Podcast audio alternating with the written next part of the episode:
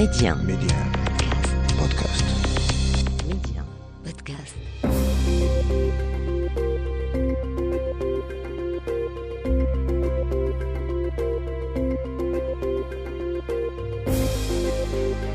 L'Afrique doit faire confiance à l'Afrique et le développement du continent passe par les Africains eux-mêmes avant tout. Voilà pourquoi je vous propose votre émission Coémergence, un rendez-vous qui vous aidera à mieux saisir les opportunités d'investissement et de business dans les économies africaines. Medi 1, Coémergence, Omar Baldé. Bonjour et bienvenue dans votre émission Coémergence. Cette semaine, nous nous rendons d'abord à Abidjan où s'est tenu un atelier international de l'Union des conseils économiques et sociaux et institutions similaires d'Afrique. L'occasion pour le Maroc qui préside cette union de renforcer le partenariat avec la Côte d'Ivoire. Vous aurez les détails dans un instant. L'Union africaine vient de tenir deux sommets extraordinaires dont l'un consacré à la souveraineté alimentaire et énergétique en Afrique. Nous ferons le point avec le spécialiste de l'Afrique, l'analyste Anin Zouzi. Il interviendra dans votre rubrique Zoom Express. Hind Sidiki est notre invitée. Elle est la directrice de One Africa Forum. Elle interviendra avec nous sur la reprise de l'Africa Pay and ID Expo après deux ans d'arrêt en raison du Covid. C'était dans la ville ocre à Marrakech. Enfin, notre destination éco de la semaine nous mène en Angola, un pays riche en ressources pétrolières qui en sont les moteurs de son économie. Quels sont les grands sujets de coémergence Tout de suite, le développement. Les échos de la semaine. Je vous le disais en titre, le Conseil économique, social et environnemental du Maroc et son homologue de la Côte d'Ivoire entendent renforcer leur partenariat. En plus d'un groupe de travail conjoint qui verra prochainement le jour, les deux institutions prévoient de traiter le thème des chaînes de valeur régionales dans les secteurs de l'agroalimentaire et de l'industrie pharmaceutique. Cette coopération a été évoquée à Abidjan lors d'un atelier international de l'Union des conseils économiques et sociaux et institutions similaires d'Afrique, l'UCESA, qui est actuellement présidée par le Maroc. L'Afrique est le continent qui pollue le moins mais qui subit le plus les effets du changement climatique. L'économie africaine voit ainsi son PIB amputé de 5 à 15 à cause du changement climatique, tout cela alors que les pays du continent, dans leur ensemble, n'ont capté que 18 milliards de dollars de financement climatique entre 2016 et 2019, soit un déficit de finances climatiques qui pourrait dépasser les 1200 milliards de dollars au cours de la décennie actuelle, selon la Banque africaine de développement. Et puis notez que la banque africaine de l'année se nomme The Standard Bank Group, une banque sud-africaine présente dans 38 pays dont 18 en Afrique. Elle vient de remporter l'édition 2022 des trophées African Banker. Le président de l'Afrexim Bank, Bénédicte Orama, a quant à lui été désigné banquier africain de l'année. Il faut dire que les banques marocaines habitué ces dernières années à dominer cette compétition, n'y figure pas cette fois-ci. Zoom Express. Je vous le disais en titre, l'Union africaine vient de tenir deux sommets extraordinaires dont l'un consacré à la souveraineté alimentaire et énergétique du continent. Ce grand rassemblement s'est refermé ce samedi à Malabo en Guinée équatoriale.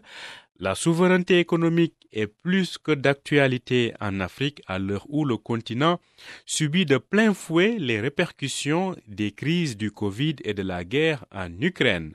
Je vous propose d'écouter à ce propos l'analyse du spécialiste de l'Afrique Arin Zouzi, qui est également le producteur et promoteur du JT diplomatique. Il nous parle depuis Paris.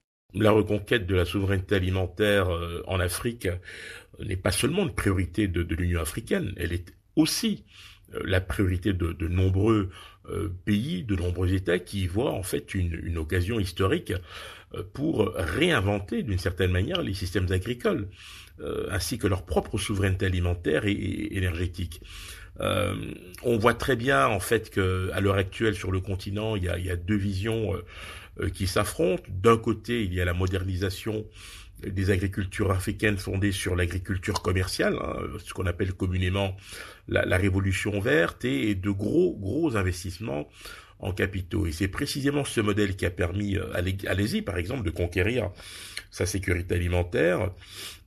Cette vision est singulièrement défendue par le secteur privé, les multinationales et euh, les grandes fondations philanthropiques, euh, voire les grands bailleurs de fonds. Donc ça, ce n'est pas vraiment euh, une surprise avec un modèle basé sur une augmentation de la productivité qui passe évidemment par des apports d'engrais, des semences sélectionnées avec des irrigations à grande échelle, etc. Alors, à côté de ça, évidemment, à côté de cette vision très très agro-business, s'oppose une vision plutôt traditionnelle de l'agriculture paysanne portée par on s'en doute, hein, les, réseaux d'organisations paysannes régionales et locales, des ONG, mais aussi euh, certains chercheurs.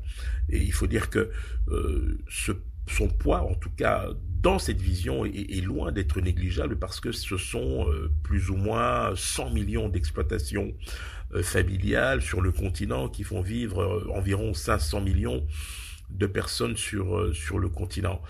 Je crois qu'aujourd'hui, à l'aune de, ce sommet extraordinaire euh, euh, qui vient de, se tenir, euh, il faut surtout, surtout avoir présent à l'esprit que rien n'est figé et que donc il existe des, des, alternatives qui pourraient combiner d'une certaine manière les éléments les plus positifs d'une vision par rapport à une autre. Mais cela se fait aussi euh, en toile de fond avec euh, la nécessaire maîtrise euh, des, énergies alternatives et renouvelables. Donc ça veut dire qu'aujourd'hui, à titre d'exemple, si vous avez un frigo dans le village pour conserver les produits frais et certains médicaments, pour transformer les produits agricoles, c'est avec, euh, j'allais dire, euh, des, idées novatrices, euh, l'électricité et le téléphone mobile qui transforment le monde rural, avec évidemment le solaire et, l'éolienne qui sont effectivement des, facteurs de transition énergétique non, négligeables. Et je pense que l'Afrique est en train de comprendre et de prendre la pleine mesure de, de ce qu'il attend. Et il est normal que de ce point de vue-là, l'Union africaine tente en tout cas de prendre ses responsabilités. Le contexte est-il favorable à l'adoption de politiques de souveraineté économique et surtout, surtout, l'Afrique est-elle sérieusement décidée à s'engager sur cette voie? Les réponses de Henri Nzouzi. Tout est une question de tempo, on va dire ça comme ça. Parce que euh, effectivement, l'Afrique peut aujourd'hui euh, entreprendre une démarche volontariste qui pourrait euh, éventuellement l'affranchir d'une certaine tutelle occidentale. Prenons le cas de, des pays africains de la zone franc, la plupart subsahariens d'ailleurs, euh, bon, Bénin, Congo, Sénégal, Côte d'Ivoire, euh, bon, sont tous soumis aux critères de Maastricht, comme d'ailleurs le sont la plupart des pays membres de, de l'Union européenne qui sont euh, qui utilisent l'euro comme, monnaie. Et quand vous regardez en fait cette dépendance aujourd'hui, en dépit des, des protestations, elle permet aux francs CFA d'être protégés contre les attaques monétaires extérieures. Mais le problème, c'est que il y a un sentiment euh, de dépendance euh, qui ne dit pas son nom, avec des relents néocolonialistes, puisque si vous avez une convertibilité qui est garantie par euh, la France, donc ça veut dire que les pays africains qui ont en commun le, le, le, franc CFA, je pense aux pays d'Afrique de l'Ouest, continueront à dépendre justement de, de, Paris dans leur politique monétaire. Donc c'est quelque chose qui, qui n'est pas du tout acceptable dans l'esprit de, beaucoup d'Africains. un autre problème, c'est celui du poids des notations financières. L'Afrique subit régulièrement les foudres des agences de notation comme Finch, Moody's ou Standard Poor's qui détruisent en fait l'image d'une grande partie du continent auprès des investisseurs alors qu'en fait sa croissance économique est loin d'être négligeable. Aujourd'hui, euh, la Côte d'Ivoire et la RDC euh, affichent 6 plus de 6% de, de taux de croissance et ça c'est quelque chose qui mérite d'être souligné.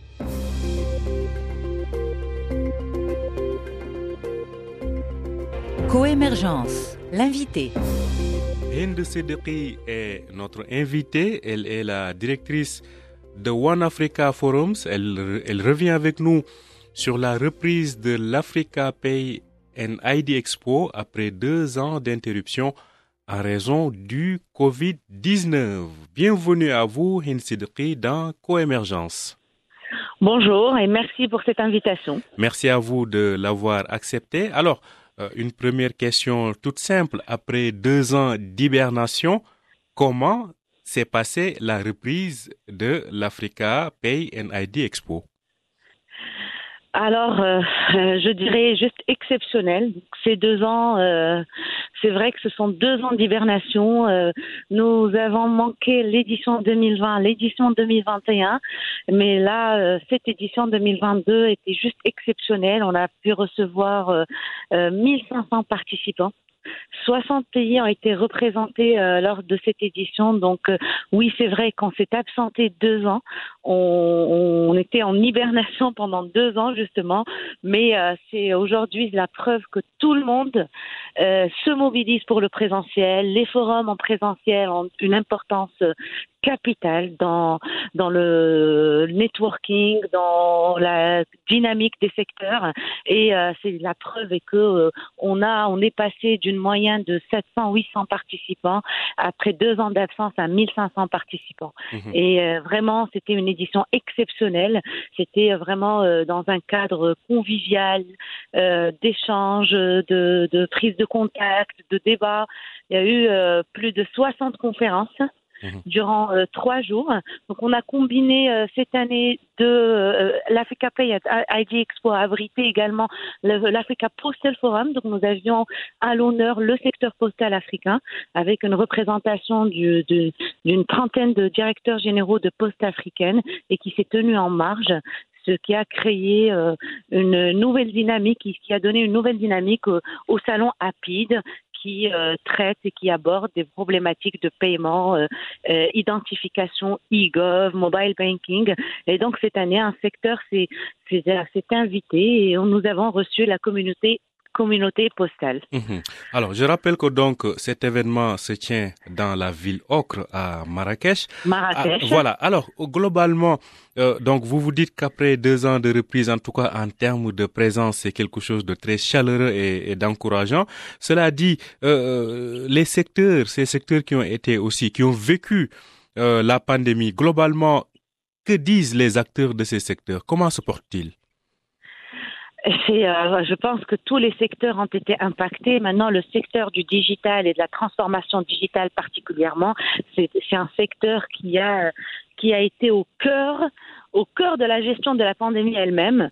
Donc, euh, les acteurs euh, ont euh, ont euh, tous euh, ressenti cela et euh, ont tous euh, été euh, bien sûr au cœur de la gestion de la pandémie de toutes à tous les niveaux différents. C'est-à-dire que si on parle de, de oh, nous avons eu la, la, la, présentation, nous avons eu la chance de, de, de, de, de partager avec les pays africains, par exemple, le, la, la, la, la nouvelle carte d'identité nationale, l'identifiant numérique marocain, et c'est la preuve même que c'est un chantier qui a pu euh, et qui, qui a été accéléré pendant la pandémie et qui aujourd'hui, son importance euh, à cause de la pandémie est paru beaucoup plus importante.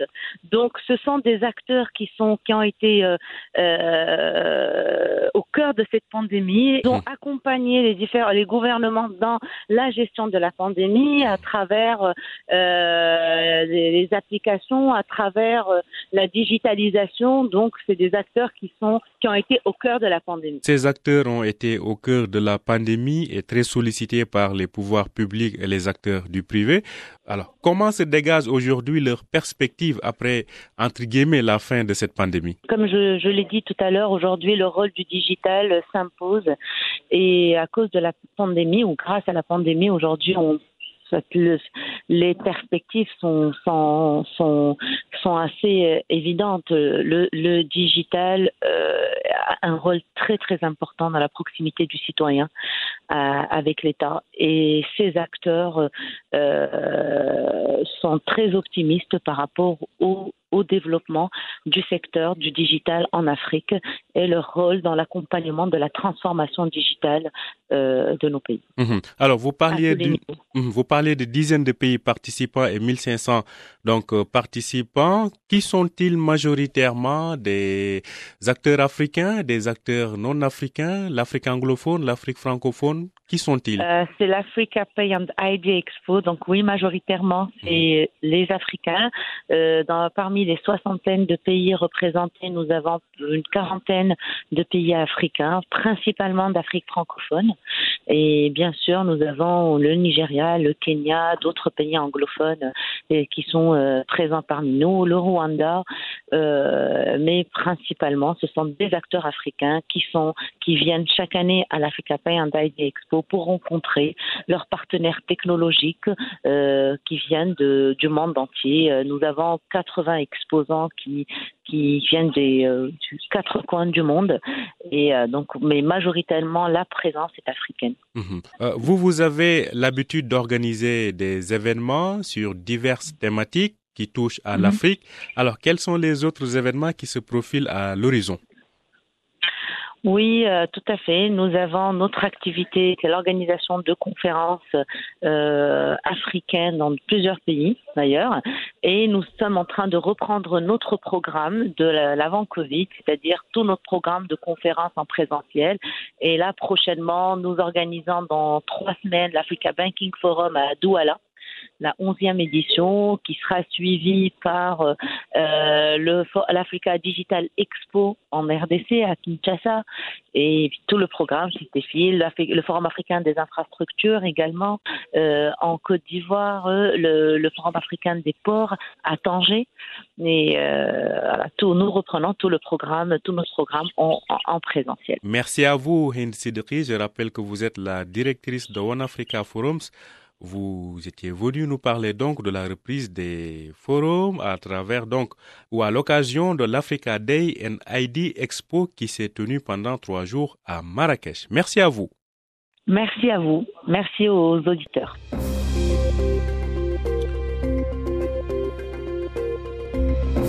Destination Éco. Direction l'Angola, une des premières puissances économiques africaines un pays dont l'économie repose essentiellement sur le secteur pétrolier, je vous propose comme chaque semaine de retrouver l'analyse de Mustapha El Bourri du cabinet Best Afrique à propos de l'économie angolaise.